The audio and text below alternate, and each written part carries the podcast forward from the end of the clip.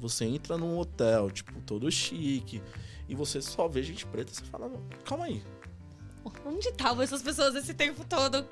Quero ser amigo de todos. Onde que tava essa galera? Nossa, mas não dá para criar mil vagas. Tá bom, gente. A gente não precisa começar com mil, duas mil. Vamos, vamos fazer um pouco e vamos fazer bem feito. E aí, assim, a gente vai aprendendo com os nossos erros. E é muito sobre isso, sabe? Mais uma vez é o quanto a gente se conhece, o quanto a gente se conecta. E uma provocação que eu sempre trago, que é qual é a nossa capacidade de criar novas lideranças. E só depende da gente, né? Exato.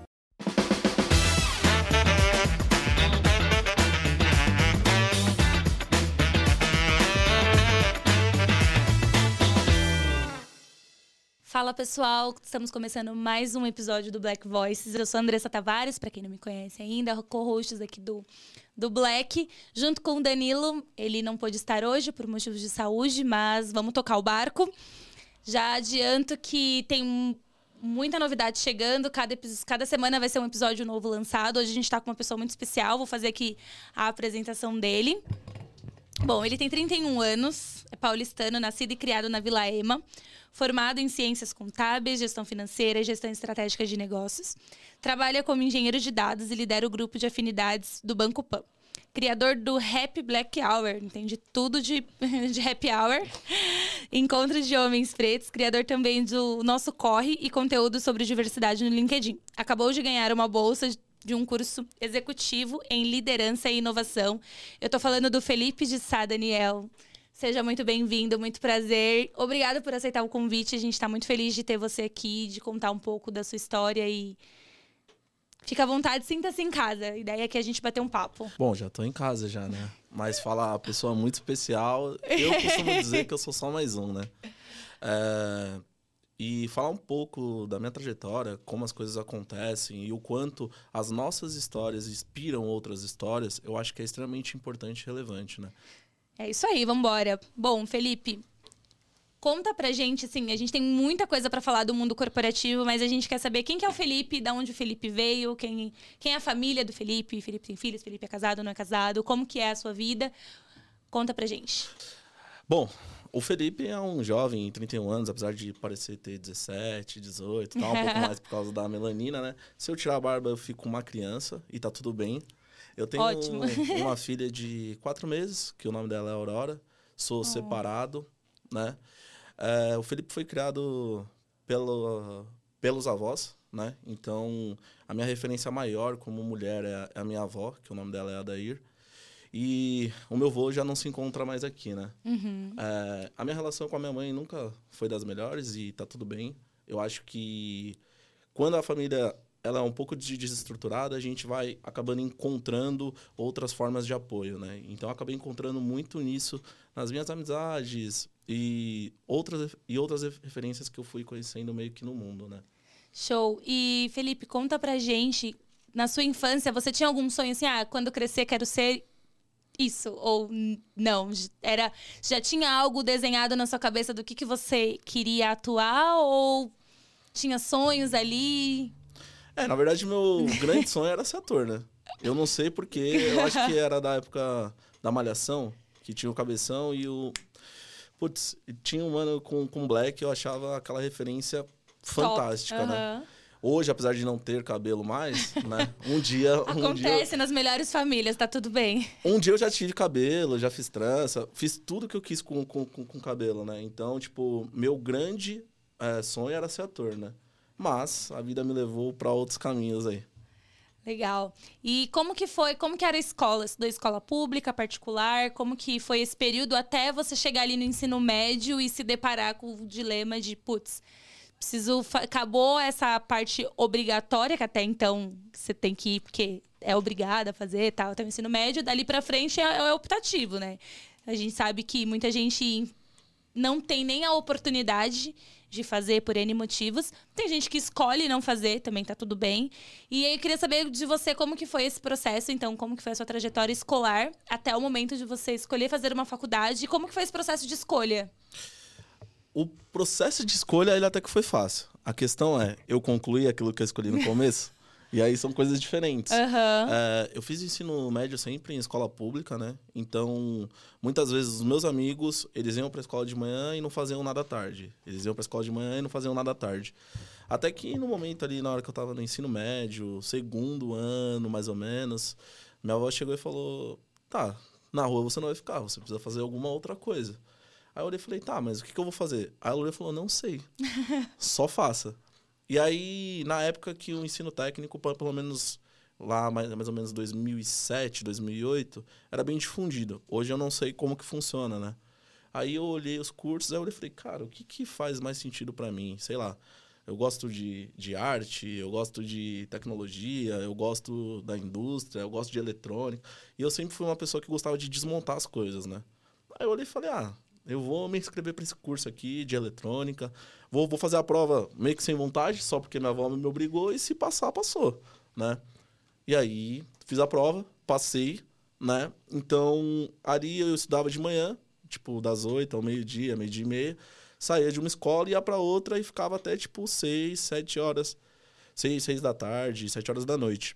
Até que eu olhei, já tava no, no ramo de eletrônica, tipo, estudando. Aí eu olhei e falei, nossa, cara, acho que eu vou fazer engenharia. É Top, isso. é isso, ó, É isso. estouro. Catei, fiz a prova, né, numa faculdade que e aí a gente vai falar um pouco de recurso, né? Então, eu ia pro estágio e tudo que eu ganhava no estágio, eu pagava a faculdade. Aí eu olhei e falei, cara, isso não é pra mim. Desculpa. Tipo, eu, eu trabalho só pra pagar a faculdade. Aonde que tá o lazer? Aonde que eu vejo os meus amigos? Aonde que eu, que eu, que eu acabo meio que me divertindo, Não, sabe? so- não sobrava nada, né? Nada. Como que faz? Nada, absolutamente nada.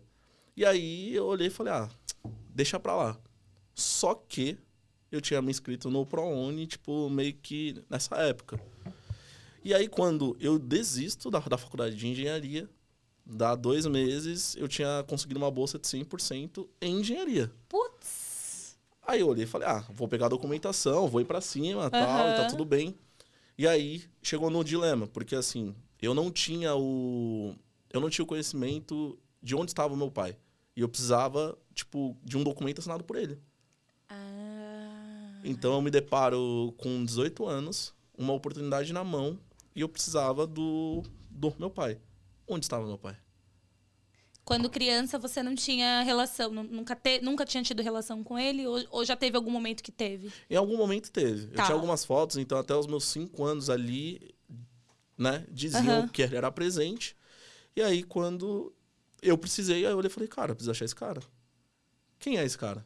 Aham. Sabe? E aí eu consegui, tipo, um outro jeito, fiz um outro documento e a gente conseguiu passar. Só que aquilo ficou martelando na minha cabeça, sabe? Meu, quem é meu pai? Quem é meu pai? O que, que faz da vida? O que come? Onde vive? Uhum. E aí, beleza. Entrei na faculdade. Faculdade de engenharia, 100%. Ah, cheguei como? Felizão. Cheguei e falei, cara, mais um sonho que, né, tá, tá se concretizando. Contrariando as estatísticas, né? Exato. E aí, quando eu entro na sala, pra mim, tipo, eu lembro até hoje da minha sensação. Eu entro numa sala com quase 100 pessoas e eu era a única pessoa preta. E aí é é onde a gente começa a entender, cara, por que isso? Por que isso? E aí eu acabei entrando em um processo meio que de depressão, fiquei muito mal, tipo, não con- con- consegui estudar. E eu não entendia qual era o impacto disso. Aham. Até um dia que eu, que eu olhei e falei, velho, não é pra mim.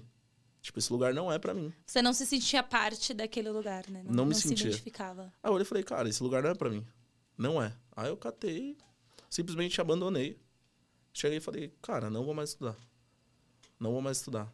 Só que, lembro que eu falei sobre os meus amigos, sobre outras referências e Aham. tudo mais. Eu conheci um. é, hoje, eu, eu tenho um amigo que, tipo, é pra vida, né? O nome dele é Pedro. E aí o pai dele é um homem preto, engenheiro, advogado, tal. E aí, eu, e aí eu lembro até hoje, o dia que, tipo, eu olhei e falei, eu vou largar a faculdade, não quero mais saber de estudar, tal. Daí deixa pra lá, todas as minhas referências não estudam, por que que eu preciso? Aí, na hora que eu cheguei e falei, aí, aí, Pedro, tô, cansei, desisti. Não deu 15 minutos, o pai dele me ligou. Aí ele falou, o que, que você tá fazendo? Aí eu falei, cara, não é pra mim. Aí ele falou, então assim, você tá falando que esse cara inteligente, do jeito que, que, que você é, você quer ter as mesmas referências que você tem até hoje? Você quer acabar igual aos seus amigos?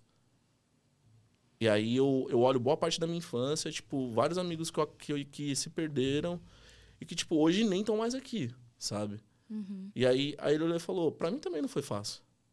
Mas olha onde eu tô hoje. Por que, que você não vem comigo? E aí eu olhei e falei, não, já desisti já. E aí foi plantando aquela sementinha na minha cabeça, sabe? Cara, Aham. por que não? Por que não? Por que não? Por que não? E aí a gente volta pro meio acadêmico, né? Nesse meio tempo, você trabalhava enquanto estava fazendo. Que você teve o primeiro estágio ali na época do, da ETEC, né? Que você fez.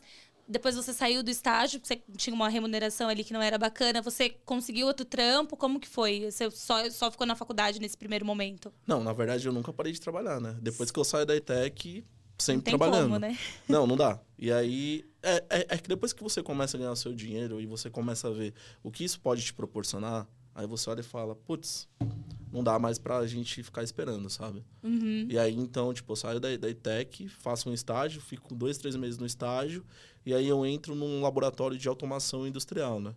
Então, Legal. tipo, a gente fazia máquinas como termômetro, pressostato, tudo que é de controle de pressão e temperatura, tipo, meio que passava por nós ali.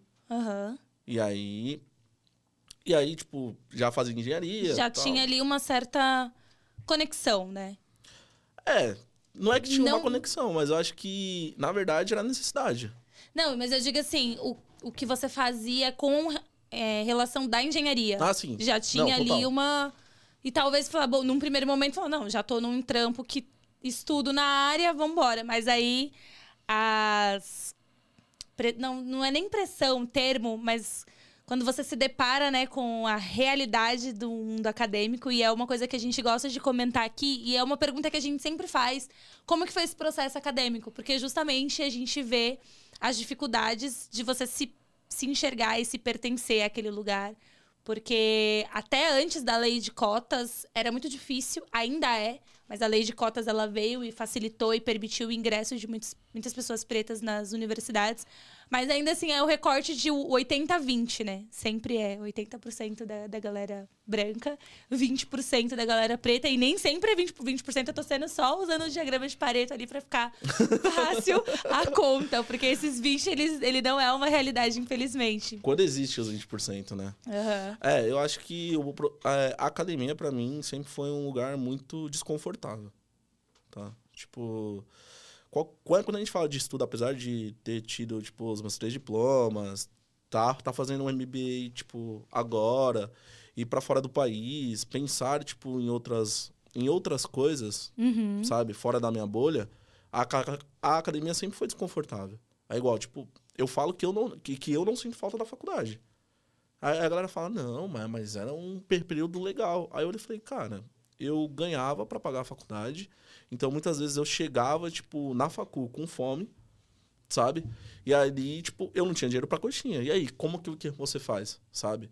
Como que, que você mostra que aquele estudo tem um valor no curto prazo, no curto médio, né? Por- Porque assim, hoje eu entendo o valor. Valor. Mas, mas assim, o que eu tive que abrir mão no curto e no médio, muitas vezes é o que uma pessoa, ela não quer abrir, entendeu? E aí muita gente questiona, ah, não, mas tem que estudar. Ah, não, mas tem que fazer isso. Tá bom. Que hora que, que essa pessoa, ela consegue se divertir? Que hora que ela deixa todos os problemas dela de lado para poder efetivamente conseguir, tipo, é, continuar, sabe? Aham. Eu acho que isso que, a- que as pessoas não falam. Não falo. Mano, você me fez lembrar da minha época de faculdade, quando eu entrei os meus primeiros seis meses, eu trabalhava como jovem aprendiz. Na época, o salário era algo em torno de 350. E eu não, eu não tive bolsa, eu não consegui fazer o Enem na época. Eu, cheguei, eu morava muito longe. E eu cheguei atrasada no dia da prova, saindo com quase cinco horas de antecedência de casa. Eu não cheguei. Né? Mas pulando essa parte, eu. Mas assim, bom, eu precisava. Entendia que na, na época que eu- era aprendiz, eu fui. Falando, beleza, eu vou fazer faculdade. Aí fiz uma faculdade que eu podia pagar, uma faculdade de, até então que não era de nome, obviamente, porque cabia, era o que cabia no orçamento. Mas os meus primeiros seis meses, é assim, a faculdade era quase 700 reais, eu ganhava 350. A conta, ela não, não fechava. Não tinha como, além da condução, da alimentação. E esse rolê, meu, eu saía do jovem aprendiz, tipo, quatro e pouco, quatro da tarde. A faculdade era sete, mas não dava pra ir em casa, porque eu morava longe pra caceta para voltar para a faculdade. Então eu tinha que ficar direto, chegava cedo na faculdade muitas das vezes, passava por dentro de um shopping, assim, porque eu ia andando para economizar na, na condição. E, e, era esse rolê, não, dava para comer. Ou levava algum lanche, ou não comia. E esperava, tipo, chegar em casa meia-noite e meia para jantar. É, era muito louco. E é, e é a realidade de, de muita gente ainda, né? É, então, é por isso que hoje, olhando o acesso que eu tenho, trabalhando num banco, fazendo parte de vários projetos, várias iniciativas, o que eu sempre falo é, cara, se o meu acesso ele servir só para mim, então, na minha visão, ele não serve de nada, sabe? Tipo, algumas coisas eu demorei muito para chegar. O que eu faço hoje é pegar todo, todas essas ferramentas e todos esses acessos e tentar disponibilizar o mais rápido possível, sabe? Para pessoas parecidas com, comigo ou diferente de mim. Porque hoje eu tenho o poder de escolha. Uhum. Mas e se esse poder de escolha tivesse vindo muito antes, sabe? Sim. E uma coisa que você falou logo no começo, né? Tipo, o problema não foi entrar, foi concluir, né? E é, é o que a gente vê, meu. Entrar, você ainda consegue. E, e, cada vez mais tem programas e incentivos. Mas como que é esse processo de se manter quatro, cinco anos numa faculdade e, e se formar, né? Então, você começa uma turma com 100, forma metade da turma e olha lá. É, então. E aí, o problema é que as pessoas, elas esquecem de várias coisas que podem acontecer no, me no meio do caminho, né? Porque, porque, assim, quando eu entrei na faculdade, eu trabalhava em uma empresa de tecnologia gigante e, e, tipo, eu trabalhava cerca de 12 a 14 horas, mais ou menos. Tipo, de sete dias da semana eu trabalhava seis, porque eu precisava trampar. Eu, eu, eu, eu fazia hora extra para poder complementar a renda, por, porque aí eu precisava, tipo, sempre ter mais opções, uhum. sabe? E aí o que acontece? É, um dia, simplesmente, eu cheguei nessa empresa de tecnologia, trabalhando, tipo, louco, num ritmo acelerado. Um dia eu, eu cheguei nela e apaguei. Simplesmente apaguei. Minha pressão foi lá, foi lá no Poxa. teto, aí eu olhei e falei. Tá. Aí depois disso eu olhei e falei, cara, eu preciso mudar de vida. Eu preciso mudar de vida. E aí foi onde eu olhei pra tecnologia e falei, não quero mais saber disso. Adeus tecnologia. Adeus tecnologia.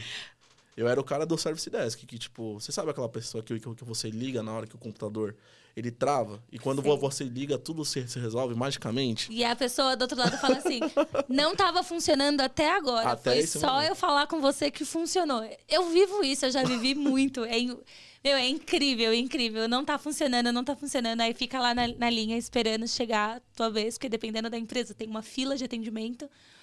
Ah, eu não tô conseguindo logar. Ah, você já fez isso? Já. Peraí, faz de novo. Foi. Ah, tá bom. Mais alguma coisa? Não, moço, tava funcionando. Não tava funcionando. Eu já, já dei... E nessa época que você era. Que você atendia no Service Desk, você pegou um ranço da tecnologia e falou: não, não vou para esse, pra esse mundo, não quero saber desse mundo. É, então, porque na verdade, quando eu tava nessa empresa, e aí quem, tipo, atendia mais ou performava mais, tinha a oportunidade de conhecer outras áreas. Uhum. Aí eu falei, putz. E aí eu tive a oportunidade de conhecer duas áreas, né? Uma que era desenvolvimento Java, e aí eu cheguei lá, aí eu olhei e falei, cara, isso daí não é pra mim, não. De verdade. eu falei, nada contra quem desenvolve, né? Porque agora a gente tá começando, né, a desenrolar um pouco. Mas assim, eu olhava aquela galera e falava, cara, tem nada a ver comigo. Esquece. E aí. Pra quem tinha um sonho de ser ator, é, então, ficar atrás do computador programando, não, não dá, fazia, não, dá, não, não dava mexe, né? Aí eu olhei assim eu falei, nossa, cara, o que, o que mais eu posso fazer, né? E aí eu fui, tipo. Tinha uma área que, que fazia leasing de equipamentos, uhum. sabe? Aí eu olhei um monte de número, contrato. Aí eu falei, nossa, cara, eu acho que achei meu lugar. E aí, na época, eu cursava análise e desenvolvimento de sistemas. Seis meses antes de me formar, eu olhei e falei, não quero mais. Aí catei, me inscrevi em gestão financeira. Na época era à distância, porque eu trabalhava, tipo, cerca de, de 14 horas. Aí eu olhei e falei, cara, quer saber? Vou mudar. Vou mudar. E a minha vida, ela sempre foi muito assim. Eu sou muito decidido. Se eu falo que eu vou mudar, eu vou mudar. Entendeu? Mesmo faltando seis meses para se formar no curso. É isso. É isso. Eu lembro que quando, que quando eu, cheguei, eu cheguei na minha avó, cheguei e falei: Vó, é seguinte, eu tô mudando de curso. E aí, na minha cabeça, eu olhei e falei: Ó, eu vou fazer gestão financeira, vai, vai passar um ano, eu vou me inscrever em contábeis presencial. Porque, tipo, eu, eu cortava uma grade e aí ficava mais barato. Eu vou fazer as duas em paralelo e vou pro, pro, procurar trampo. Aí minha avó olhou e falou: Você é louco, né? Você é louco. E aí, na minha cabeça tava tudo certo. E no final deu certo. Sabe? Que bom. É, então. Foi um pouco imprudente? Totalmente imprudente. Mas. Insano, eu diria, né? Porque. É, não, insano foi. Né, contabilidade tem muito cálculo, muito, muita atividade. Mesmo você elimina, eliminando matérias por conta da gestão, ainda assim imagino que seja exaustivo. Porque eu fiz ADM, tive contábeis, odeio contábeis até hoje. Mano, eu não consigo balanço, DRS. Ai, não é para mim. Essa... A gente tem que saber ler, né? Mas assim, não gosto. Se você falar que eu gosto, eu detesto.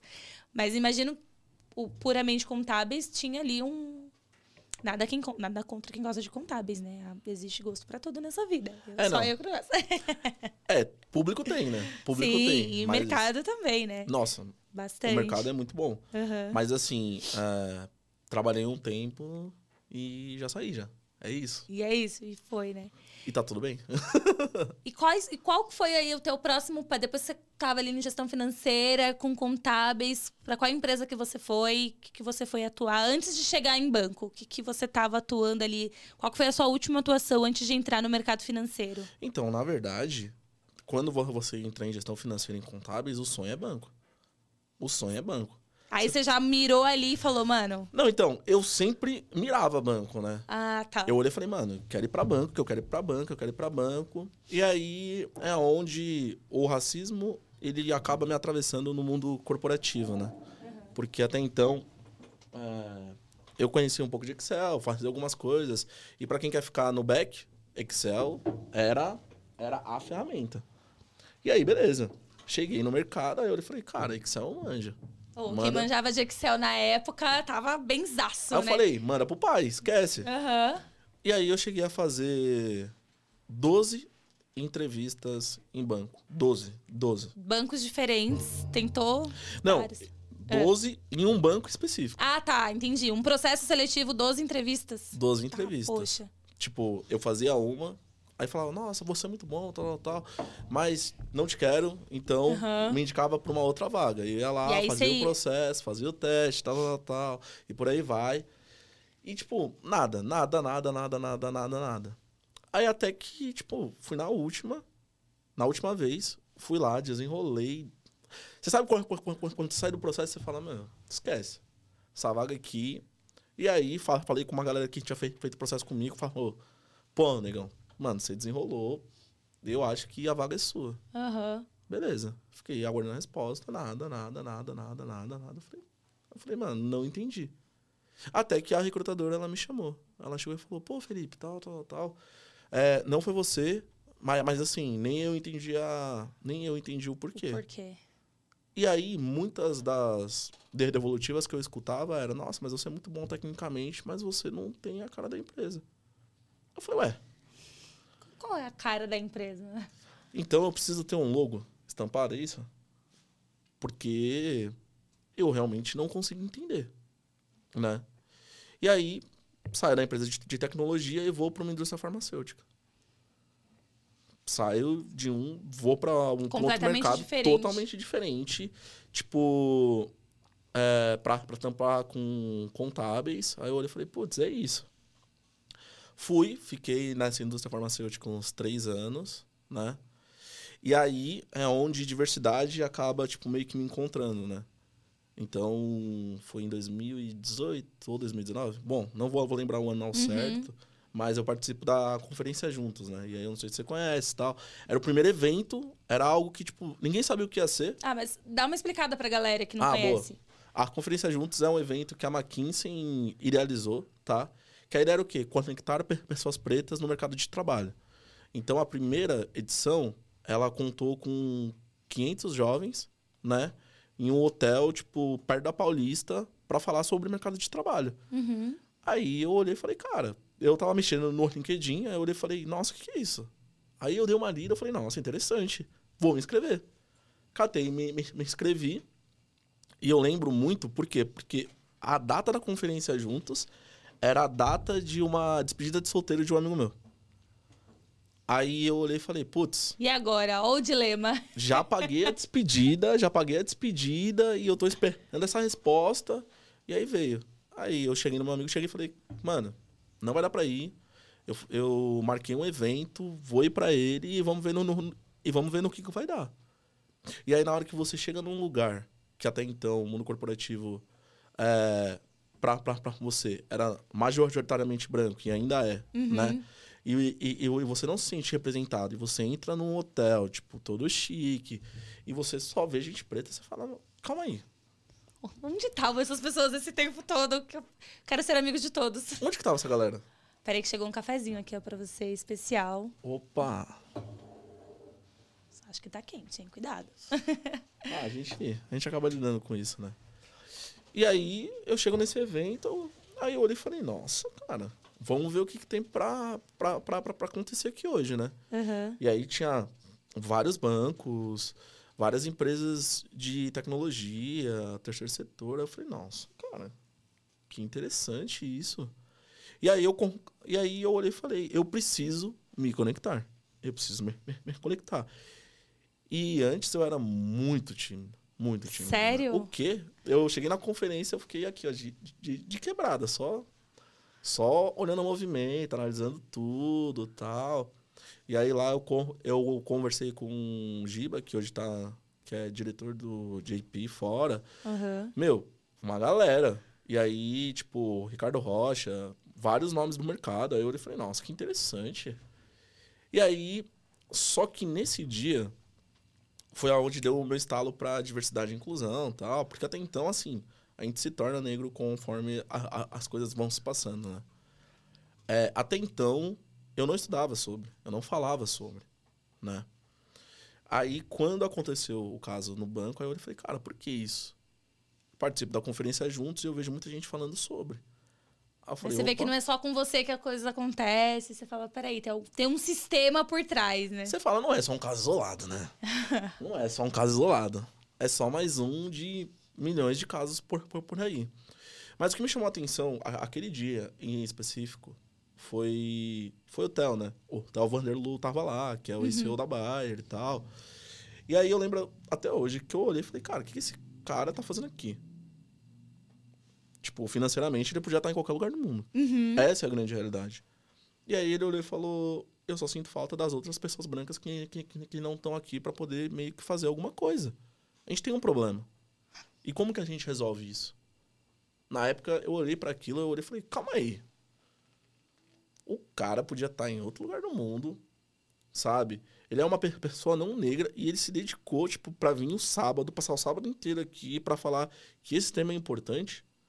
E eu tô, tipo, em casa achando que tá tudo bem. Tá tudo bem, não. Peraí, né? Deixa eu. E aí foi onde eu fiquei numa loucura, num hiperfoco total. Aí eu olhei e falei, cara, eu vou consumir esse tipo de conteúdo. Então, livros que eu não comprava, eu passei a comprar. Coisas que eu não entendi, eu, co- eu comecei a procurar entender o porquê, sabe? E tem uma coisa que eu falo, quando a gente entra na questão de diversidade e inclusão e todas essas pautas, a questão é, aquilo que me incomoda eu sei. E aquilo que incomoda o outro? Uhum. quais são os viéses que eu tenho, sabe? E aí foi onde eu comecei a ir em tudo que tinha de diversidade e inclusão. Tudo, tudo, tudo, tudo, tudo, tudo, tudo. Pra ouvir, né? E é assim, eu vou, vou falar que hoje, nossa, eu sou a melhor pessoa? Não. Mas, mas assim, eu entendo que o processo pra gente con- con- construir algo melhor é a gente desconstruir para construir. É, e a gente precisa, principalmente para quem, né? Eu, por exemplo, não tive o letramento racial e eu não me entendia como negra até um pouco tempo atrás, né? Eu não tinha é, o que você comentou, eu não tinha entendimento do porquê das coisas. Eu vivia, eu sentia a dor, mas eu não entendia o porquê. Então, vivenciava muitas coisas na escola, a exclusão e, e todo o rolê que você falava, mas. E aí você cria N traumas, porque você acha que o problema é com você, de alguma forma você tá fazendo alguma coisa errada, as pessoas não gostam de você, porque você é chata, porque você é isso, porque você é aquilo. E na verdade, não, existe uma estrutura muito maior por trás.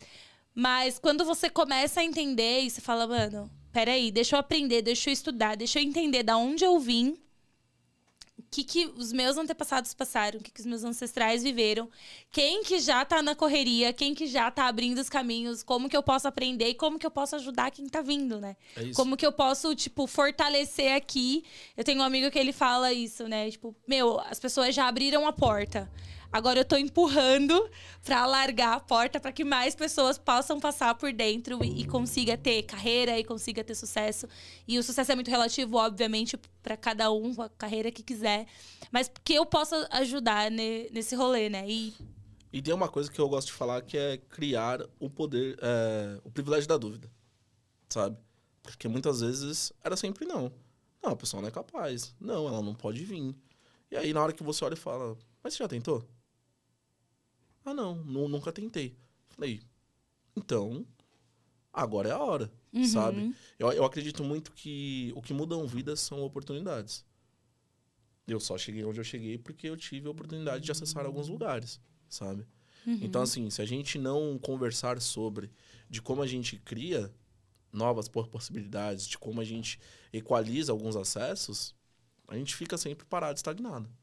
E não, não consegue avançar, né? Exato. E aí, nessa indústria farmacêutica, você ficou aí quase três anos, o que, que mais te chamou a atenção, assim? Porque é uma indústria que também não, é muito comum, assim, as pessoas ouvirem de trabalhar, é um ramo diferente. O que, que você gostava? O que, que você gostou quando essa sua passagem pela, pela indústria? O que, que você fazia ali que você falava, poxa, isso aqui era muito legal. Eu nunca me imaginei que fosse fazer isso e fazia lá e tal. E aí, até o momento...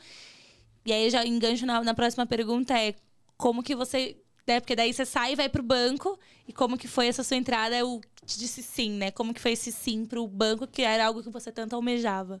Bom, o que eu gostava mesmo na indústria farmacêutica, que eu falava, nossa, isso tem um impacto gigantesco. Era mais a minha atuação no grupo de afinidade uhum. do que, tipo, nas minhas funções, que eram muito mais operacionais, né? Então, tipo, eu, eu já era formado na época tal, e eu gostava, tipo, do local onde eu tava. Mas eu sempre achava que eu podia mais, né? Então, assim, muitas vezes é, eu batia umas planilhas já de, de, Excel, meio que cruzava dado e tal. Aí eu falei, pô, legal. E aí foi onde lá eu comecei uma jornada também em paralelo com diversidade e inclusão, né? Uhum. Então, tipo, aquilo que a conferência Juntos fez comigo reverberou para que eu começasse a criar tipo, oportunidades lá dentro. Então, lá não tinha um grupo de afinidade, né? E aí eu fui pra uma conferência, voltei jovem, cheio de energia, Grandão, né? revigorado. Eu falei, o quê? Vem com o pai. Aí eu catei, chamei o meu gerente, cheguei e falei, ó, oh, seguinte, eu acho que tem um movimento acontecendo aqui no mercado, tal, tal, tal, tal. E eu queria, tipo, tocar isso aqui dentro. Uhum. Aí ele olhou e falou, não, então eu vou, eu vou te apresentar uma pessoa. E aí catei na época, ele me apresentou uma pessoa da RH. E aí eu mandei e-mail pra ela, tipo, mano, todo felizão. Tal. Aí passou um dia, dois, três, quatro, e ela não me respondeu. Mas, ousado que sou, né? Uhum. Eu olhei e falei, bom, já que ela não me responde, eu vou bater um pouco mais alto e vamos ver se alguém me atende. E aí chamei, tipo, a chefe dela. Uhum. A chefe dela olhou e falou, cara, acho que tem espaço. Vamos conversar? E aí ela chegou e falou, bom, queria te ouvir. Aí eu catei, né? Sempre no freestyle ali, eu falei, então, acho que é isso, isso e isso, tal, tal, tal, tal, tal. Aí a Lulê falou: Você toparia? Eu falei: Claro. Sabia fazer? Não. Aham. Uhum. E aí, tipo, conversando com uma galera que já trampava na área, eu falava, cara, como que acontece? Como que, por onde eu começo? Por onde né? eu começo, né? E aí, é, três anos que eu fiquei lá, a gente conseguiu passar alguns projetos junto com o RH, então a gente conseguiu criar um programa para contratar jovens pretos de periferia, tipo, para jovem aprendiz. Uhum. E aí, uhum. assim, era um começo, né? Claro. Que hoje eu tenho o meu mentorado que está no banco lá também, tipo, performando a milhão. E aí a gente começa a expandir aquilo que eu falo sobre o acesso, sabe? A gente começa a disponibilizar acesso para quem, se fosse pelo método normal, não iria chegar, tá bom? Uhum. E criar novas oportunidades. Então, tipo, a, a gente conseguiu meio que contratar, eu consegui ver os meus iguais pensando em poder escolher, sabe? E isso é muito diferente. Antes eles achavam que, que eles podiam só ir até em um lugar. E aí na hora que você fala, e se você puder mais um pouquinho? E mais um pouquinho? Na hora que você vai ver, não existe mais limite, sabe? A gente cresceu muito com o viés do tipo, ah, quando você conseguir um trabalho, é esse trabalho aí que você tem que ficar nele e seguir a vida. E aí, com o tempo, você entende que você pode falar: não quero mais, eu quero escolher onde eu vou trabalhar. Eu vou trabalhar num banco. E aí você olha, existe o banco A, B e C. Peraí, deixa eu ver o que, que eu preciso para entrar, o que, que eu não preciso. Porque eu vou eu tenho esse poder de escolha da minha carreira, de tipo, sair daqui de, de uma vaga que, poxa, eu tenho um salário que não é tão legal, ou não tenho perspectivas de crescimento para escolher. Você pode fazer. Quando a gente entende que a gente pode, esse poder de escolha, ele faz muita diferença. E ele trabalha muito em cima da nossa autoestima, né? De tipo, cara, sempre falaram que eu tinha que ficar ali no fundo. Sempre falaram que eu precisava ficar quieto, pra eu não falar o que eu penso. Ah, porque a pessoa fala gira. Ah, porque a pessoa se veste desse jeito. Aí eu. E, e aí, assim, de verdade, depois que você começa a ter essa autoestima e, e você começa a se permitir, cara, todos os rótulos que já te colocaram ali, você uhum. já não se importa, porque você já chegou ali. Cara, e, e hoje eu penso, sabe? Tipo, o que, que é se comportar da, da, da melhor maneira? Eu acho que, assim, se a gente mantém a educação e a gente souber conversar. É isso. É isso, sabe? Eu não quero saber se eu, se eu vou pro banco de moletom, porque às vezes eu apareço com uma blusa do Mickey na reunião e tá tudo bem, sabe? Tipo, eu sou isso aqui. Eu sou isso aqui. A gente tá falando de, de, de competência técnica, a gente tá falando de entrega, a gente tá falando de resultado. Mas assim, é, para isso, eu não preciso me adequar em, em uma pessoa que eu não sou, sabe? E ser, você, e ser quem você é, cara, te impulsiona muito mais, na minha visão, né? Com certeza. Eu estava num evento recentemente, no For Summit, e uma das falas lá que, meu, eu vou levar para a vida, é, as empresas, elas estão muito nesse, ah, não, porque agora a gente tem vaga afirmativa, eu contrato profissionais negros, elas elas querem o profissional negro e aí muito infelizmente ainda para cumprir e para dizer que está fazendo, mas elas não aceitam o que a negritude daquela pessoa, a pretitude daquela pessoa e como que ela é. E ela vai falar gíria porque ela é quem ela é, ela vai usar uma roupa assim, ela vai ter o cabelo assado, ela vai ter porque a, ela é daquele jeito, aquela ela aquela é a pessoa.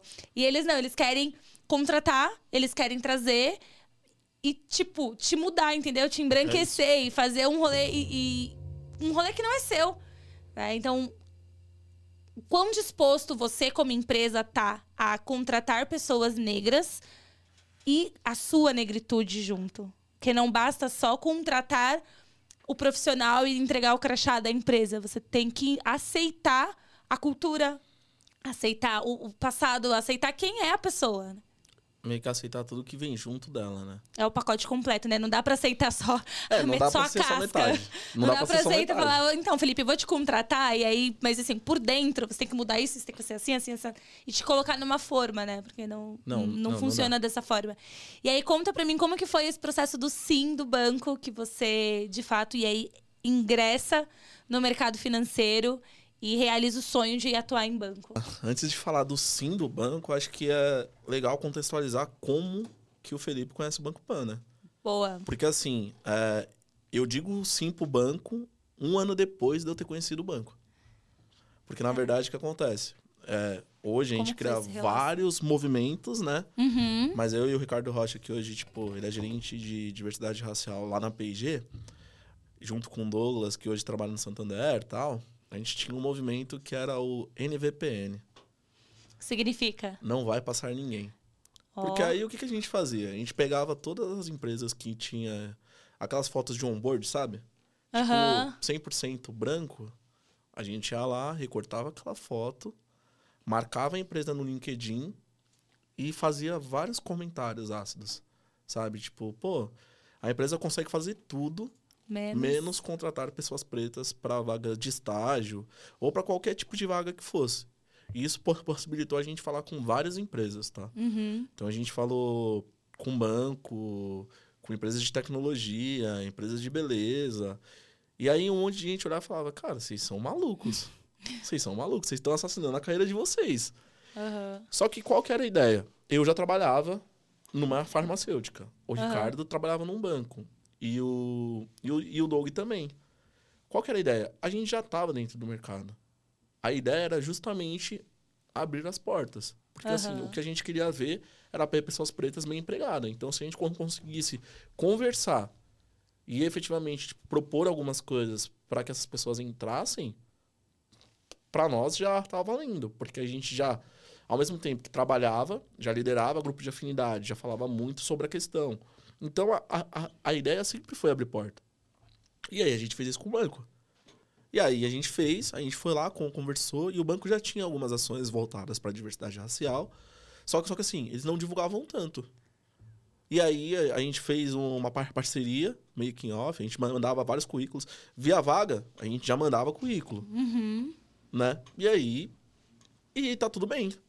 Depois de um ano eu vi uma vaga, eu falei, nossa, essa vaga aqui é interessante. Pra trabalhar com controles internos, né? Um passo antes da auditoria. Ir lá, olhar o processo, chegar e falar, cara, né? Tem que arrumar isso, isso Aham. e isso. Isso daqui tá bom, isso daqui não, tal. Aí eu falei, ah, eu vou me, me candidatar. Fui lá, me candidatei. Tranquilo. Fiz a entrevista. E, a- e aí, essa entrevista eu olhei e falei, nossa, que entrevista bosta. Nossa. Não, eu saí, ô, saí da entrevista chateado. Eu olhei e falei, mano, não vai rolar. Vai Certeza, rolar. aí já era, Não, ó. certeza que não vai rolar. E aí, e aí assim, eu sempre aviso, né? Tipo, quando a pessoa vai me entrevistar, eu sempre falo, ó, saiba que me contratando, você vai contratar o pacote todo. Então, assim, se ver alguém falando sobre diversidade racial e sobre todas essas questões, você pode ter certeza que sou eu. Tá tudo bem? Ah, tá, Uhum. tá tudo bem. Eu falei, então. Então, Então, é isso, já sabe, né? Aham. E aí, beleza. Aí falaram assim: daqui uma semana a gente vai te dar uma resposta. Eu falei, opa. Passou uma semana, e aí eu tinha ido uma entrevista, aí eu olhei e falei, ah, faz parte, né? Segue o jogo, né? Vida que segue. Aí chegou numa sexta-feira, a recrutadora me liga. Fala, nossa, você pode falar rapidinho? Eu falei, posso. Posso. Aí ela olhou e falou, ah, então a gente tava demorando tal, por, por causa da proposta, assim, assim, assado tal. E aqui, ó. Uhum. Tá bom. Aí ela olhou e falou, ó. Aqui os benefícios são esses, o salário é esse, tal, tal, tal, tal, tal, né? E aqui, ó, marrudo, né? Eu olhei e falei, o quê? Mala. Eu, eu, eu falei, o quê? Sem? Eu falei, ah, tá bom. Tranquilo. E aí eu lembro que, na época, tipo, era quase três vezes mais do que eu ganhava. Uhum. Nossa, eu lembro que, tipo, eu, eu desliguei, aí eu já comecei a gritar, tipo, feliz. Aí eu falei, agora, agora o pai tá grandão, sabe? E aí eu chego no banco, e aí já tinha o grupo de afinidade, já, já, já, já, tinha algumas coisas acontecendo. Aham, Já tinha um movimento ali. É, tinha um mo- movimento. E aí eu falei, nossa, é isso. É isso. Meu chefe já sabe quem eu sou. Já sabe o que dá pra fazer. Eu falei, ah, então, vambora. Aham. E aí, depois de uns oito meses que eu entrei no banco e algumas ações junto com o grupo de afinidade, é, eles chamam eu e a Juliane, que lidera comigo, né, pra assumir a liderança. E aí a gente olhou, aí eu olhei e falei, ah, já saí de um lugar, já, já, já conheço toda a trajetória. Falei, agora é hora de fazer acontecer. E aí, assim, é, a gente tem dois anos de liderança, né? Com um ano, a gente sai de um lugar.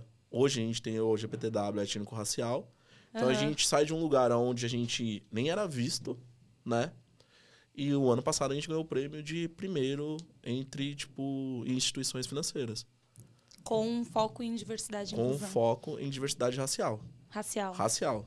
Tipo, Legal. com foco de diversidade e inclusão, se eu não me engano, a gente é o quinto meio que no geral, sabe? Mas em racial, Em assim, racial a gente conseguiu ser o primeiro. o que é um grande avanço pro mercado financeiro, né? Nossa, total. E aí, lá a gente tem algumas ações. Uma que a gente chama de café preto, e eu acho ela incrível. Que a ideia é, chamar, é pegar um tema racial e abrir esse tema pro banco todo. Nesse, eu quero pegar um gancho nesse ponto aí, porque dentro da, né, do seu na minha investigação do LinkedIn, eu vi que um Opa. desses temas foi racismo algoritmo. Exato. Foi um dos temas que vocês falaram nesse café. E aí eu queria que você abordasse um pouco, trazendo o que, que vocês né, descobriram ali, o que, que vocês debateram e chegaram na conclusão do que, que é algoritmo, de como que o racismo vem e como que a gente pode mudar isso, como que é aplicado no mercado financeiro, como que a gente consegue reescrever os algoritmos, como que a gente consegue tirar e, e aí equalizar para Tá. que a gente diminua essa diferença que existe Na verdade, na hora que a gente olha para racismo algorítmico, e aí, assim, tudo que a gente fez ali foi nada mais pegar, tipo, boa, boa parte do que o Tarcísio sempre coloca nas redes, tá? Então, tipo, foi muito embasado nisso e num documentário que tem na Netflix, que é o Corned Bias, Uhum. né? Quando a gente olha para algoritmo, principalmente hoje, tudo que a gente consome tem dado. Tudo. Tudo, tudo, tudo, tudo. E quando a gente olha para as nossas soluções, quem estão construindo essas soluções? São pessoas que normalmente não se parecem com a gente. Uhum. Se a gente pegar alguns casos, a gente pega o caso de outros bancos que a face não reconhecia com, com pessoas pretas, sabe? A gente fala de crédito negado para um certo tipo de, de, de, de, de população com marcadores sociais, sabe? Então, o que a gente fez, que foi muito incrível, a gente chamou todo mundo para roda. Então, pensa que a gente chamou diretor de, de, de tecnologia, superintendente que cuidava do aplicativo, gestor de dados. E toda a galera que estava no processo de construção da solução pro, pro Banco Pan para chegar e falar, cara, vocês sabem que isso existe? Sabe? E aí, na hora que você olha quem está inserido dentro da tecnologia, e não 100%, mas boa parte não sabia, assusta. Assusta. Porque quando você testa um aplicativo, né? Vamos pegar lá. Você tem uma equipe de testers de QA que vai testar o Face ID. E aí são todas pessoas brancas, não faz o teste com pessoas pretas. Aí você já tem um, um recorte. Isso se aplica para várias outras, né? Se desdobra dentro aí da tecnologia. Mas é, é muito importante essa discussão para que as empresas, e independente da área, hoje toda e qualquer área utiliza a tecnologia de alguma forma, né? Sim. A tecnologia ela está imputada em todos os tipos de serviços. E quando você, e aí quando a gente fala do mercado financeiro, cara, qual que é a realidade dessas pessoas? Se você não tem, eu, eu comentei esses dias também recentemente num, num post que falava justamente dessa da disparidade que tem entre pessoas brancas e pessoas pretas é, em posições executivas. E quanto mais você tem um time diverso, mais a solução vai ser aderente à população, porque a população ela é diversa, ela não, não existe só um, recorte ali de público. Então, se você está criando um produto, você não pode criar só com um, um grupo de pessoas que tem ali um- um- a mesma bolha, vamos colocar assim, né? Que estão dentro da mesma casinha e que têm os mesmos hábitos, têm os mesmos gostos. O quanto mais diverso isso for, melhor. E aí, quando a gente fala de algoritmo, é a mesma coisa, né? Quem faz, quem escreve, quem codifica, precisa ter uma diversidade nessas pessoas também. É, e na verdade, na hora que, que a gente fala de quem constrói, e a gente vai falar de todos os aspectos da sociedade, sabe? Sim. Tipo, em tecnologia hoje a gente tem discutido muito mais pelo fato dela ser base para todas as outras coisas. Mas se a gente não tivesse esse mundo tão conectado, igual a gente estava falando, há muito tempo, tempo, tempo atrás isso se repetia. Entendeu? Então, assim, se a gente não traz esse assunto para mesa, que hora que ele vai ser discutido? Uhum. sabe? E é assim, isso não é só pro, pro mercado financeiro. A gente vai olhar para todos os mercados. E isso se repete. Na hora que a gente vai olhar para a indústria da beleza, tipo, agora que a gente tem visto outra mudança, mas é uma pressão social, sabe? Então assim, como que a gente con- consegue equalizar as coisas que acontecem no momento versus um mercado que já vem sendo construído, sabe? A gente meio que tem que a, a, a gente tem que trocar a roda com o carro andando, sabe? Sim. Essa é a grande realidade.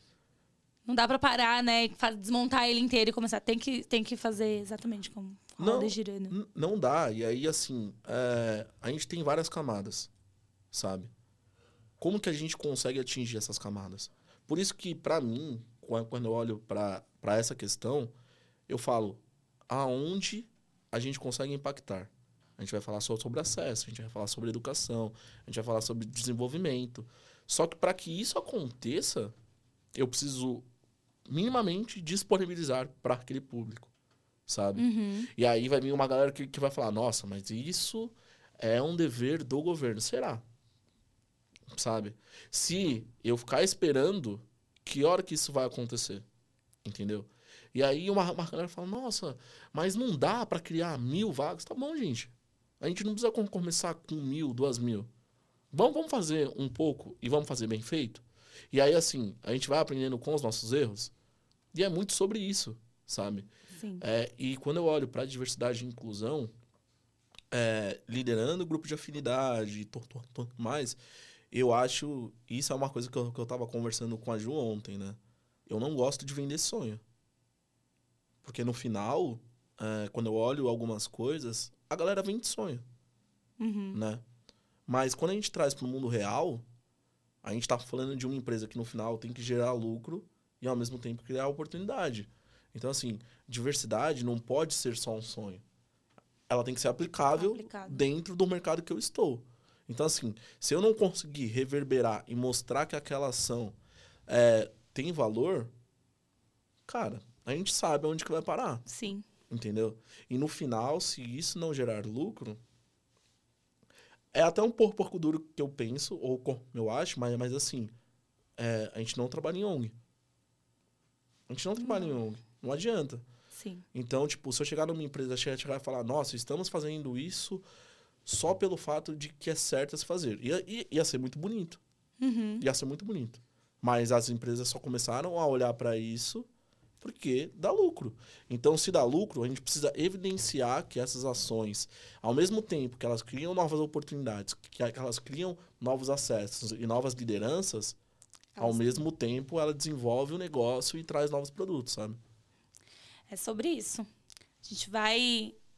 É, você falou algo muito que também eu vi num evento que no For Summit, assim, reclamar não muda, né? E cara, não adianta a gente esperar que o governo ou que a empresa crie uma política. Se cada um se juntar com um colega do lado e falar, meu, eu consigo fazer isso. Eu consigo compartilhar o post ou mandar o post que o Felipe fez para tais pessoas. Eu consigo direcionar, eu consigo interagir, eu consigo engajar.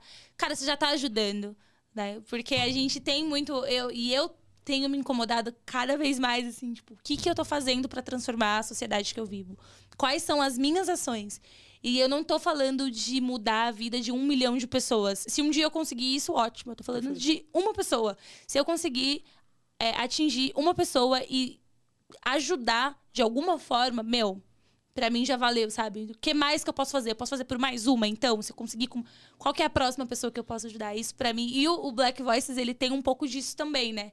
Porque a gente mostrando e dando voz, amplificando as vozes dos profissionais negros no mercado de, de tecnologia, no mercado financeiro, amplia e mostra que é possível. Mostra o caminho e fala, cara, esse mercado também é pra você. Aquilo que você olhava quando você chegou na faculdade e falava, mano, esse rolê aqui não é pra mim, não. Isso não é pra mim. E o, mercado financeiro, ele tem muito disso. Porque você vê até então os engravatados, que hoje em dia a gravata ela ca- acabou caindo, mas historicamente ela sempre foi um símbolo do mercado financeiro, o homem de terno e gravata.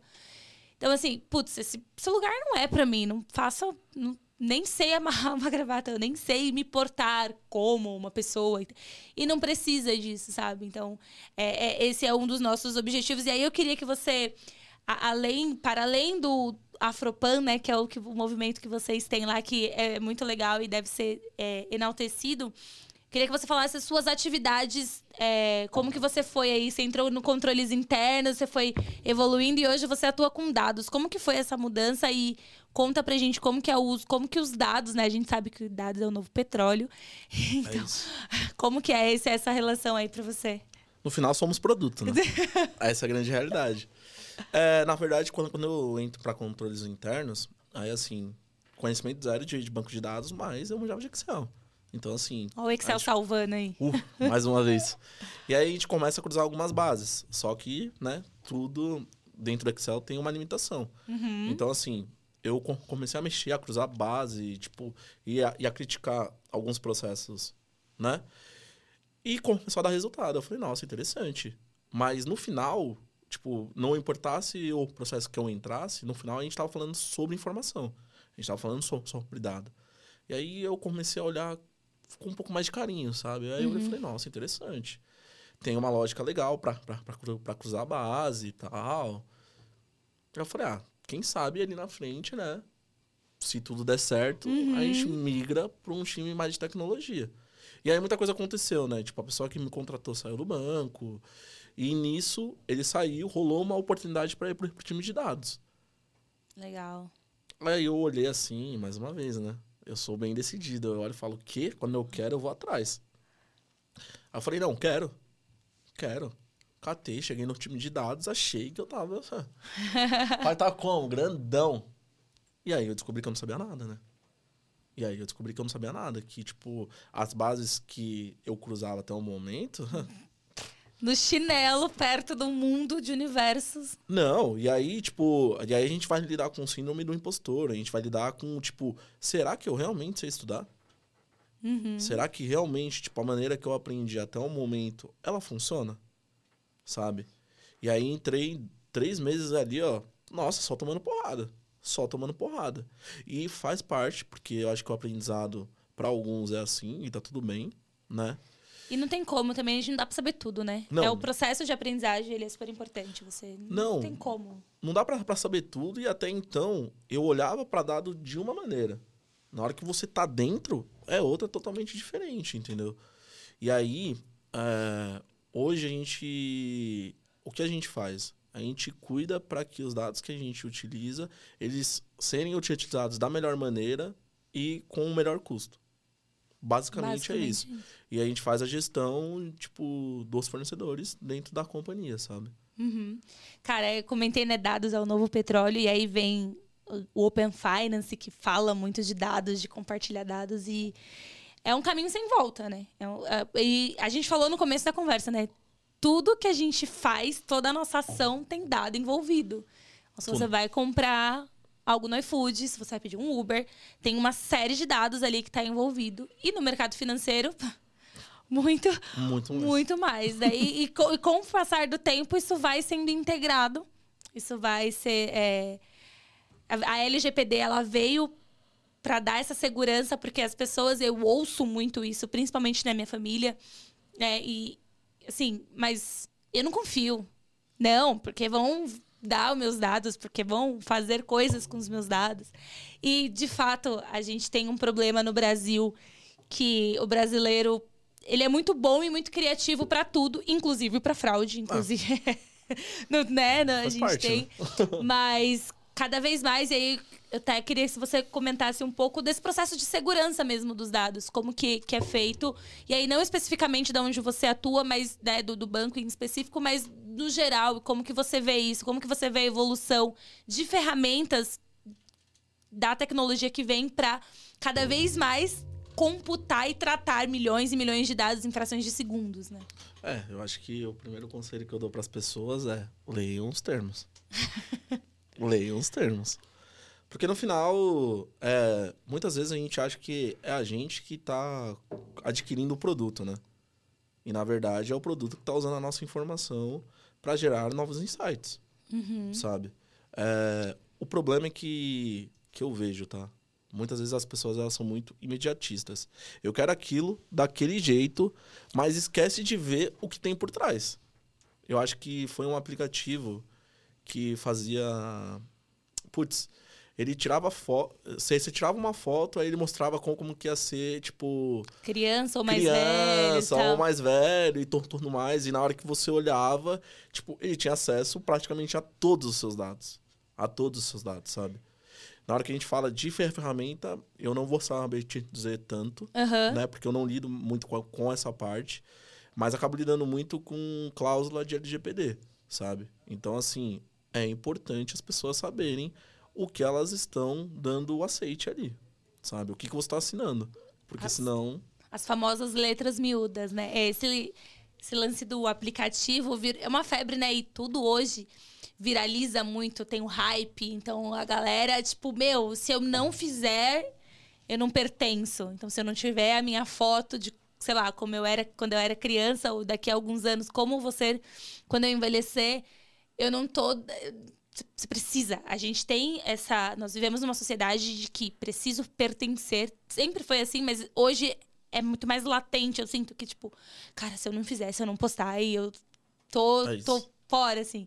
Mas, como eu falei, não só no Brasil, mas as pessoas a usam a inteligência para muitas coisas. Uma delas é, cara, eu vou usar os teus dados. E assim, você permitiu, você consentiu, né? Os bancos, obviamente, têm. Sei lá, eu não consigo nem listar. Acho que qualquer dia eu vou trazer alguém de segurança especificamente. Porque são muitos processos de segurança. Sim. Porque a gente lida com o dinheiro da população, né? Então, não é fácil. Uma coisa que eu sempre ouvi é: o banco roubou meu dinheiro. Eu sempre ouvi isso. o banco roubou meu dinheiro.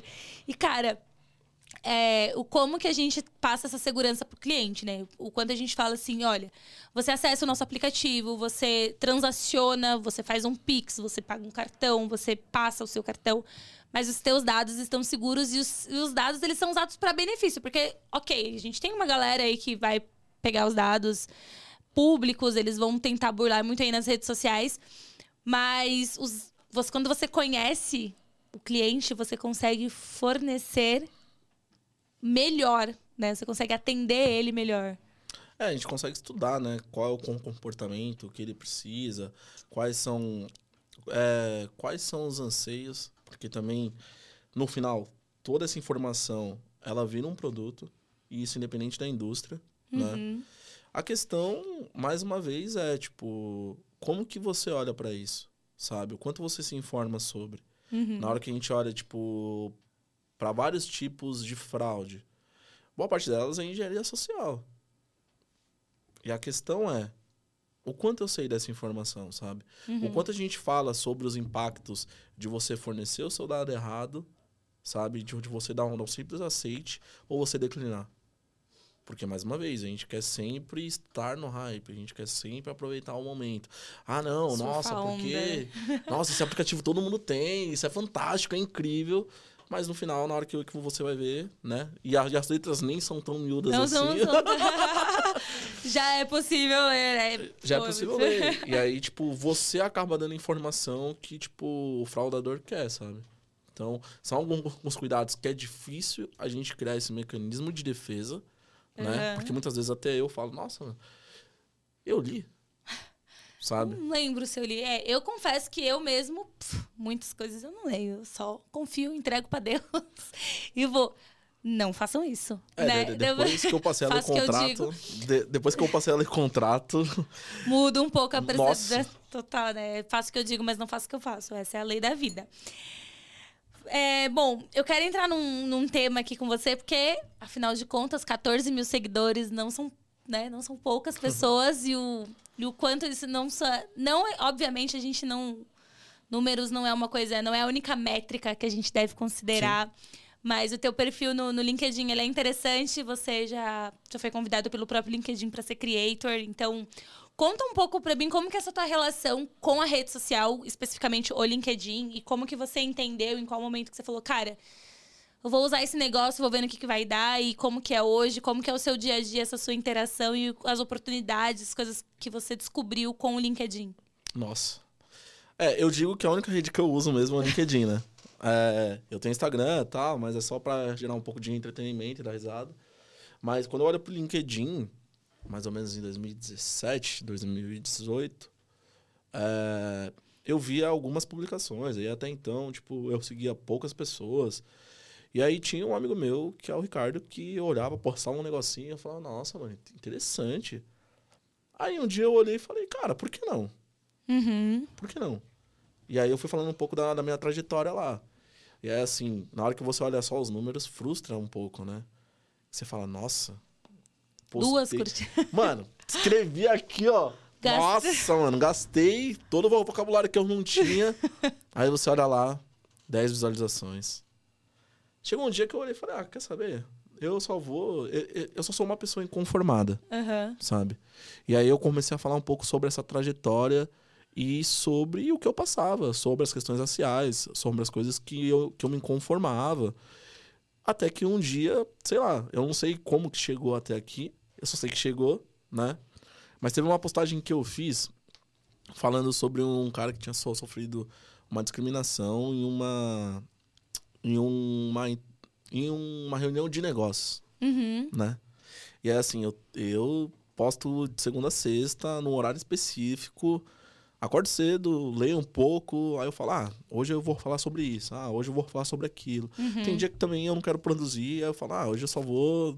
Mano, só, só vou po- postar umas duas linhas aqui só, só pra dar risada. E esse foi um dia que eu olhei e falei, ah, nossa, interessante. Peguei a notícia aqui, escrevi duas linhas e tal. Pum, deixei. E aí, assim, quando você começa a postar recorrentemente, você sabe algumas coisas que vão hypar ou, ou, ou não pelo tempo da postagem, né? E aí, normalmente, tipo, passava uma hora da postagem, o máximo que tinha chego era, tipo, 3, 4 mil curtidas. Aí eu olhei e falei, ah, não, 3, 4 mil visualizações. Aí eu olhei e falei, ah, de boa, mais um que chega, Aham. tipo, naquela média, né? E nesse dia eu postei, eu falei, ah, tranquilo. E aí eu peguei o ônibus, tipo, pra ir pra empresa e tal, tô com o fone aqui, viajando e tal, dormi. Na hora que eu, que eu chego na estação, 40 mil vi- visualizações. Em papo de, tipo, algumas horas. Não, uma hora. Aí eu falei, opa, Eita. O que aconteceu aqui, pessoal? alguma coisa tá diferente. Aham. Eu lembro que essa publicação, ela chegou a quase 800 mil visualizações. Nossa. Então a gente tá falando de um dia, tipo, 800 mil pessoas. Cara, alguma coisa. Viram, foram impactadas pelo que eu postei, né? É, e aí, e aí a gente começa a ter um pouco mais de responsabilidade sobre aquilo que eu escrevo, sabe? Uhum. Sobre aquilo que eu, que eu escrevo, como eu construo aquilo, o que eu quero dizer no final. Qual a sabe? mensagem, né? É, e no final, é, eu acho que tudo que a gente faz tem que ter um porquê. É igual, toda vez que eu penso em construir tanto algo na minha área de, de atuação quanto na área de diversidade e inclusão, a- eu sempre penso o que eu quero dizer no, no final, o que eu quero alcançar com isso, sabe? Porque senão fica uma mensagem meio que jogada no vento Uhum. entendeu? Então, é, hoje, olhando o que eu con- construí dentro da rede, fora dela, tomou proporções que eu nem imaginava. Uma vez eu tava numa feira representando o banco, aí che- che- chegaram e falaram: Nossa, você, você que é o Felipe? Eu falei: Depende. Não, mas eu sou. Aí eu falei: Não, sou eu mesmo. Ela: Nossa, meu Deus. Aí eu falei: "Oh, Calmou, calmou, calmou. Prazer, Felipe e tal. Calma, sou só mais um, sabe? Aham. E aí, assim, é, toda vez que alguém fala, nossa, mano, o influencer chegou, eu falo, eu não sou não, mano. É a rede que diz. Entendeu? Aham. Mas eu sempre digo que eu sou uma pe- pessoa inconformada. E mais uma vez que eu uso desse acesso para que ele chegue mais rápido em outras pessoas. Foi aí que nasceu o nosso corre? Na verdade, o nosso corre, ele nasce. É que sempre que tem alguma coisa em novembro, eu penso em ações de tipo, cara, como que a gente pode? Aham. Como que a gente pode? O que, que é o nosso corre? Explica aí pra galera. Bom, o nosso corre é uma newsletter e a ideia é o quê? Contar histórias de pessoas pretas. Não importa se é estagiário, não importa se é diretor, não importa se é gerente, não quero saber. Uhum. Eu quero que aquela pessoa conte o corre dela. E aí um monte de gente per- per- pergunta: "Nossa, como que nasce isso?" Em novembro do ano passado, eu eu tava lendo algumas coisas no LinkedIn e aí eu vi a famosa Forbes Under 30, né? e aquilo me gerou um incômodo. Aham. Porque assim, na hora que a pessoa ela chega na Forbes, né, você fala, nossa, meu Deus, diretor de companhia XYZ. Mas muitas vezes aquela realidade ela já tá muito distante de mim, Uhum. sabe? Meu, tem muita gente que tem um corre incrível, que tá do meu lado. E eu não conheço essas histórias. E não vai estar na Forbes e, e Exato. tá tudo bem não tá na Forbes, né? Exato. E aí eu olhei e falei, nossa, eu vou contar a história de- dessa galera que tá perto de mim.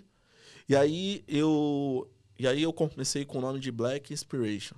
Aham. Né? E aí eu falei, novembro inteiro eu vou contar uma história por dia de uma pessoa preta. Não importa. Aham. E aí deu. E aí eu lembro que um amigo meu chegou e falou, meu, mas peraí, e os números? E aí, mais uma vez, né? Eu olhei Aham. e falei, os números quem faz somos nós. e vambora. E aí, tipo, todo, dado a, aquele momento que, tipo, bombou, eu falei, nossa, cara. Eu falei, tá nascendo uma, uma coisinha aqui, né? E aí eu sou sempre assim com os nomes, né? Tipo, mano, café preto nasce assim, black hour nasce, assim. Aí eu olhei e falei, cara, o que conecta a gente? O que, o que conecta a gente? Aí eu olhei e falei, mano, no final a gente tá sempre correndo, né? Ou pra fazer as coisas acontecerem, ou pra, tipo, estudar, É ou pra correria, trampar. Aí eu olhei e falei, mano, vai virar o nosso corre. E aí ela acontece toda quarta-feira. Sempre que alguém quer contar a história dela, de como que tá, não importa se tá trampando ou não, a gente quer ouvir, sabe? Da hora. Por quê? Porque isso nasce por, por- porque eu, eu tava numa conversa com uma amiga aqui e tal. E aí ela olhou e falou, Fê, o que, que fez você virar a chave? Aí eu olhei e falei, putz, é verdade. Foi um pai de um amigo meu que em um momento falou isso, tal. Aí eu olhei e falei, putz, e se todo mundo soubesse o que fez você virar a chave, eu virar a chave, quem tá do meu lado virar a chave? Isso chega mais rápido, porque às vezes eu não me conecto. A pessoa não, não se conecta com a minha história, mas vai se conectar com a sua, É isso. entendeu? E aí eu falei, ah, agora, Agora. agora vai. E aí, tipo, eu olhei e falei, eu vou fazer. Só que assim, todo dia não dava, né? E aí. e aí eu faço uma Você vez por começa assim, semana. não, todo dia, pá, e aí, meu, no trampo vem um Não, monte não de coisa, não dá. Tem coisa que não, não dá. E nesse meio tempo, não sei, de um ano pra cá, a gente vai chegar daqui a pouco. Nasce, nasce sua filha, né? Então você se prepara pra um outro momento da sua vida. Que eu quero entrar e, e perguntar como que a Aurora veio e mudou o Felipe. Se existe um Felipe antes de Aurora e um Felipe pós-Aurora. E o que você, como pai, como homem preto, tá no corre pra, pelo futuro dela, né? É, eu digo que ela muda muito a minha relação de como eu lido com as pessoas, né? É, até então, eu falo que ela é meu tudo. Não adianta. Eu olho assim, eu falo, mano, sou um trouxa. Essa, é- essa é a grande realidade, né? Porque ela dá um sorriso, eu falo, nossa, mano. Desmontou na hora. Não, não, já, era. Esquece. A pose de marrudo já foi embora, já. Mas assim, eu me preocupo muito de. E aí, assim, é é a minha maneira de ver o mundo, né? Eu preciso criar ela para o mundo. Eu, eu preciso preparar ela para tudo que possa vir, sabe? E entender que, assim, é, o racismo em algum momento vai, vai, vai atravessar ela. Ou por mim, ou por ela. Entendeu? E como que eu preparo e deixo embasado para que ela seja livre, para que ela tome as decisões dela, Uhum. sabe? E aí, assim, muitas vezes as pessoas vão, vão, vão falar: ah, mas a gente tem que proteger, ok. Mas a gente tem que entender também que é uma outra pessoa. A gente tem que entender que, por mais que a gente faça, ela vai ter as escolhas dela. E muitas vezes ela pode. Na maioria, majoritariamente, vai ser muito diferente do que eu penso, sabe? E como que eu lido com isso? Uhum. Então, então a assim. sua expectativa versus, né? Ah, tem sido. que não quer queira, quer não, a gente cria, Não, cria, mas. né? Mas como que equilibra isso? Sa- mesmo sabendo que não devemos, criamos, e aí como que a gente lida com as escolhas que, como você falou, vão ser delas, né? E é isso. E na verdade não, é- não equilibra, né? Vai ter sempre ali o. Só acontece. E a questão é essa, não adianta a gente tentar se preparar o máximo possível pra isso. Por mais que você fale, nossa, eu estou preparado, Aham. isso vai te acertar em um outro lugar, sabe? Então, assim, é, eu digo que eu resolvo um problema de cada vez. É, ainda é qu- quatro meses, né? Tem Ah. muita coisa, muitos problemas, muitas situações pra acontecer, mas eu quis trazer esse assunto porque a, a gente fala muito de maternidade, mas a gente tem o outro lado da moeda, que é a paternidade, que ela tem que ser vista, encarada e exercida tanto quanto, né? Sim. E aí você tem, você participa do café com, cadê até homens pretos, é isso? No encontro de homens pretos, o café é outra coisa, Isso. café não...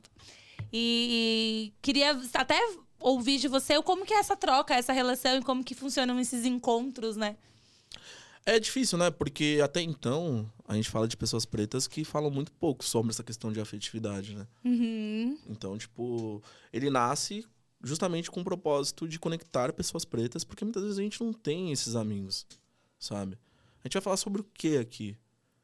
Sobre, tipo, uma relação ruim que, tipo, eu tive com alguém que eu gostava, é, como que eu lido com uma família, sendo que eu nunca tive uma, sabe? Como que eu construo uma se eu não tenho Exato. referência? E mesmo assim, se, se tipo, se eu se eu tinha uma relação e ela acaba, como que eu equilibro todas essas coisas, sabe? Aham. Então, então assim, tem Te- Teve con- conversas que a, que a pessoa se sentiu é, meio desconfortável de chorar perante outros homens, sabe? E tá tudo bem. Eu acho que cada, cada vez mais a gente precisa falar sobre o impacto de não falar sobre as coisas, sabe? Na hora que a gente olhar é, o índice de, de suicídios, na hora que a gente fala de números, os homens pretos estão lá no topo, sabe? Por quê? Porque tem a questão da hipersexualização, tem a questão de ser forte, então a gente não pode falar, não, porque a gente não pode chorar, e a gente não pode várias coisas que tá imposto ó, há muito tempo. Então, assim, que hora que a gente olha esse problema e fala, temos um problema Temos um- aqui. Como que a gente resolve isso? E aí, isso vai para essa questão, vai para a questão é, de diversidade e inclusão, vai para a questão de dados. Hoje, tipo, se a gente olha uma situação e a gente fala, calma, a gente tem um problema. Vamos pegar o máximo de informação que a gente tiver e quando a gente chegar num nível ok, a gente fala, o que a gente faz com isso? Entendeu? Aham. E- Então, assim, não tem, é, não tem fórmula mágica. E também não existe soluções simples para problemas complexos. Não adianta. Que é o que a galera fala, não, é muito fácil acabar com isso. Gente, se fosse Não- muito fácil, a gente já teria acabado. Não sabe? existiria mais, né? Não estaríamos falando sobre. São várias camadas. São várias camadas. E não olhar para todas elas causa o que tá acontecendo hoje. Sabe? Uhum. Na hora que a gente olha, tipo, ah, burnout. Ah, antes não tinha isso, calma. Antes a gente não dava nome a isso. É isso. Entendeu? Então, assim, é, eu costumo dar nome às coisas. E aí a que- questão é: ah, nossa, meu. Ah, passou por isso. Não, não, não, calma. O nome disso é racismo. O nome disso é assédio. O nome disso é homofobia, xenofobia, entre vários outros preconceitos que a gente passa, sabe? Mas, se a gente não lidar com isso, a gente faz o quê? A gente joga o problema pra baixo do tapete e finge que nada aconteceu? A gente fala, ah, não falar sobre isso vai resolver. Ah, vai mesmo? Ah, né? Como estamos? Quais são as estatísticas, né? Então, assim, no Quantas final... pessoas morrem, perdem suas vidas por eh, todos esses tipos de preconceitos que rondam a nossa sociedade? Bom, Felipe, a gente, se pudesse, ficaria aqui horas e horas e horas e horas conversando. O papo tá muito bom. Mas eu preciso encaminhar para o fim aqui. E aí, como último tema, eu quero falar um pouco e ouvir um pouco do, dessa sua experiência que vai acontecer ainda, né? Que é de estudar fora do país. Então, como que foi esse processo? Onde você vai estudar? Quando que é? Qual país? Então, o processo foi um dia que eu tava puto, né? Revoltado. Ah, aconteceu algumas coisas na minha vida, eu olhei e falei, o quê? E aí tem a Laiob, que você faz um processo pra, pra tentar a bolsa meio que fora do país. Meu inglês não é dos melhores, né? Então eu olhei e falei, putz, o que tem aqui? Aí tinha um curso em Lisboa. Eu falei, opa, eu vou me candidatar. Fui lá, me candidatei, aí eu olhei e falei, ah, nem vai virar nada, deixa pra lá. E aí um dia, tipo, tinha esquecido que eu tinha me candidatado. E aí eu tô lá, tipo, mano, acordei, aí eu vi um e-mail. Ah, vo- você passou na primeira fase. Eu falei, oxe, eu passei na primeira fase do quê? Nem tava lembrando do Exato. rolê. Aí na hora que eu olhei, eu falei, nossa, ah, tem que fa- fazer uma entrevista assim, assim, assado, pra ver se faz sentido, tal, tal, tal, tal. Ah, beleza, eu vou fazer a entrevista, mas nem vai dar nada. Fiz a entrevista e, tipo, foi muito rápida. Eu falei, ah, será? Eu falei, ah, vou deixar ali, né? Aham. Mas a ansiedade dentro de mim já batia já. E aí tinha marcado pro resultado tá no site, acho que era uma hora da tarde, duas horas. E aí eu falei, ah, beleza. Olhei no site o horário que tava marcado. Ah, não tinha saído nada. Eu falei, ah, se lascar, mano. Deixa eu fazer as minhas funções aqui. E aí tava falando com o fornecedor e tal. E aí eu lembro que o computador tava, tava, tava aqui na minha frente, né? E meu celular tava, tava, tipo, bem aqui embaixo. Aham. E aqui falando com o fornecedor, tal, tal, tal, tal, tal, tal, tal. Aí do nada eu só vi a notificação. Parabéns, vo- você foi aprovado com uma bolsa de 50%. Mano, na hora, mano, na hora que eu vi, eu só dei um grito só. Ah, caralho! Pum, Mano, o fornecedor tomou um susto. Aí eu olhei e falei: "Ah, gente, desculpa que acabei de ficar sabendo que deu certo e tal". E aí ge- ge- geral ficou feliz comigo e tal. E é assim, vamos ver como que vai ser, né? Eu tô. Quando que você vai? Eu vou em setembro do, do próximo ano. De 24. É, ainda tem um tempinho. Tem um tempinho. Então dá pra se programar ali, né? Porque em euro é tudo mais caro. É, não é fácil. Já vai começando a fazer o, a reserva, né? Já vai. Não, tem a reserva. E aí, assim, é, até esse processo pra mim foi um pouco complicado, porque eu ia desistir. Eu ia desistir, porque eu tinha que pagar X até tal data e, eu, e, eu- e aí eu não tinha. Aí eu cheguei num grupo de, de amigos ali, aí eu falei, mano, não vai dar. Eu vou desistir, tal, tal, tal. Aí uma amiga olhou e falou: Você vai o quê? É o quê, rapaz? Aí eu falei, eu vou desistir. A, a Lúlia falou, me passa seu Pix aí, me fala de quanto você precisa, já cria uma vaquinha e vambora. Aí eu olhei e falei, mano. A Lúlia falou, vai, vai, vai, vai, vai, mano, nem demora muito. E aí, tipo, e aí, e aí as coisas têm acontecido. Então, assim, é, a rede A de vaquinha tá apoio rolando ainda? Tá rolando ainda. Opa, vamos deixar aqui no link nas descrições do Tá canal. ainda. Vamos. Então, tipo, então é isso, sabe? Se não fosse a minha rede de apoio, e aí, tipo, em todos os aspectos, eu falo de amigos que eu conheci há muito tempo, amigos que eu tenho feito no, no mercado de trabalho e amigos que eu ainda vou fazer, sabe? No final, a gente fala o que a gente faz com o acesso. Se não fosse o acesso deles, eu não teria o meu. Aham. E se não é o meu acesso, outras pessoas também po- podem não ter, sabe? Isso aí. Bom, boa sorte já de antemão nesse processo. Estudar fora é uma experiência ímpar. Eu já tive essa oportunidade recenti- recentemente. E alguns amigos meus estão se programando para ir, outros também já foram. E assim, cara, se todo mundo tivesse essa oportunidade, é transformador, assim. Uma vez eu comentei num grupo uma entrevista. Eu fiz um processo seletivo e aí eu comentei e tal. E chegamos nesse assunto de estudar fora. E aí eu falei pro. Era um executivo de, de um nível alto, assim. Eu falei assim: olha, vocês fazem muitos programas para os diretores, para os executivos fazerem especialização, MBA, fora em Harvard no MIT. Uma galera que, em tese, tem super condições de pagar um curso desse. Por que, que vocês não fazem programas para para base da pirâmide? Eu falei desse jeito. Passei no processo seletivo? Não passei, mas deixei o meu recado, porque eu acredito muito nisso, assim, cara. Se analistas, assistentes, estagiários, escriturários, se essa galera tivesse um patrocínio dentro das suas empresas, e aí vamos falar do mercado financeiro, cara, que não é nada. Então, assim, por ano, o banco vai mandar 10 funcionários, vamos falar por baixo, 10 funcionários para estudar fora um mês, fazer um intercâmbio de verão, alguma coisa assim, as suas, suas, suas férias tal, ou não, uma férias remunerada, uma licença remunerada, três meses. Que oportunidade, além dessa pessoa mais assim, tipo, ficar na empresa e querer entregar, meu, o quanto que vai mudar a vida dessas pessoas. Não que os executivos não tenham que estudar e não tenham que se especializar, não é sobre isso. Mas é sobre você inverter um pouco esse incentivo e esse patrocínio, sabe? Eu acredito muito nisso. Então, já de antemão, te desejo super boa sorte. E aquilo que a gente fala, né? De criar o privilégio da dúvida. Então, assim. E aí, é muito nessa linha que as coisas têm sido construídas meio que dentro do banco, né?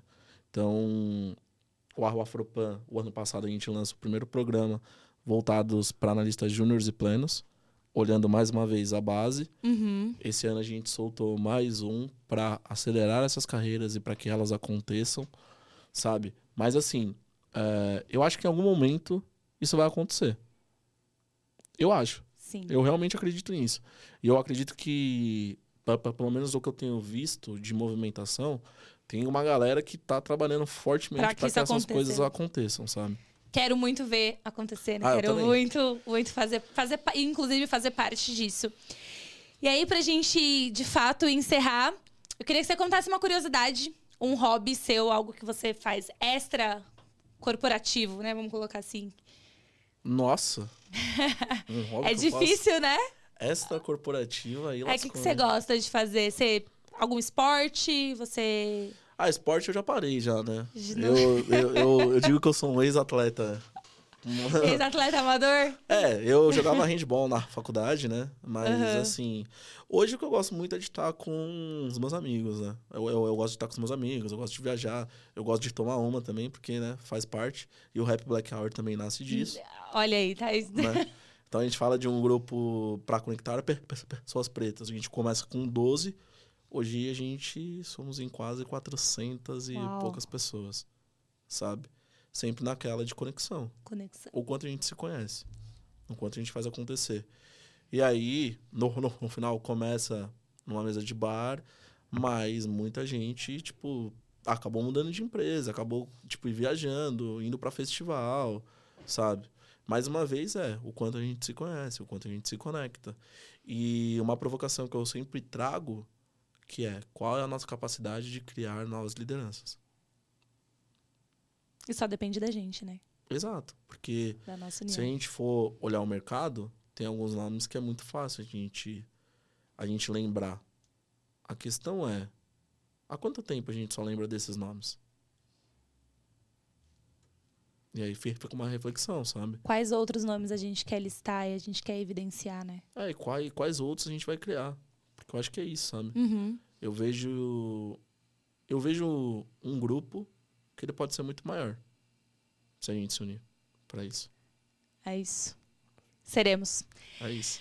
Felipe, muito obrigada. Foi incrível bater esse papo com você, conhecer um pouco da sua história, dos movimentos que você faz, né, que já fez e que tem feito aí na sua vida pessoal e profissional. Mais uma vez, muito obrigada.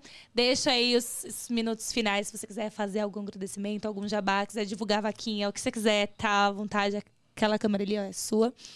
E, sério, obrigada e tamo junto. Nosso corre, ele é, é real. Nosso corre é real. Nosso corre é real. Bom, é só agradecer a presença mesmo, né? Aqui.